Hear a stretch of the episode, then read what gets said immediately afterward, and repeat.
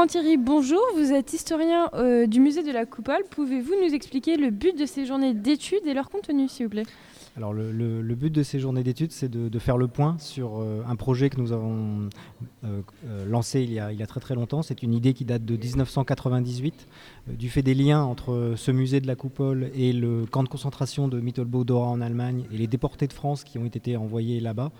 Euh, l'idée avait été lancée à l'époque de réaliser un dictionnaire biographique pour écrire le, parcours de ces euh, près de 9000 personnes qui ont été envoyées dans ce, dans ce camp de concentration et où beaucoup ont laissé la vie. Donc vous êtes responsable scientifique du dictionnaire biographique des déportés partis de France vers le camp de Dora. Est-ce que vous pouvez nous parler plus euh, précisément de ce dictionnaire et nous parler aussi de sa réalisation surtout?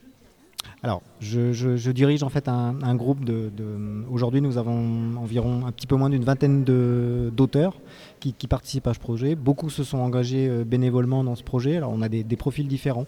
Euh, nous avons un groupe de, quatre euh, professeurs à la retraite, bénévoles, qui viennent travailler. On, travaille directement sur place, ici au centre d'archives et de documentation de la Coupole. Tous les 15 jours, on se réunit une journée, tous les 5 pour euh, travailler, examiner les notices qu'ils ont rédigées. Moi, j'ai un regard un petit peu d'historien, mhm. scientifique sur le, ce qu'ils ont écrit. On, procède à des, corrections.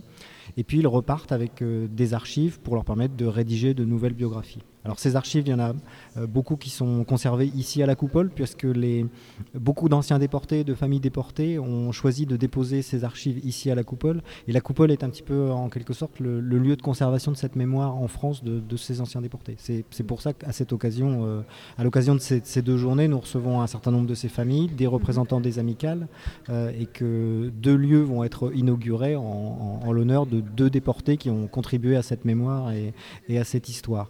Alors c'est hum, au-delà de ces professeurs qui travaillent sur place, nous avons des correspondants départementaux, mhm. euh, des historiens, des professeurs aussi qui ont déjà une expérience de la recherche, du travail sur, euh, sur ces questions et qui apportent leurs leur, leur données euh, locales, je, je, dirais, c'est-à-dire les, archives dans les régions. Vous avez pu en faire l'expérience à Alençon, à Alençon, mais nous avons d'autres correspondants pour d'autres départements qui font un petit peu la, même démarche, parce que c'est important aussi d'avoir les, les, ressources locales pour compléter, compléter les parcours de ces, de ces personnes.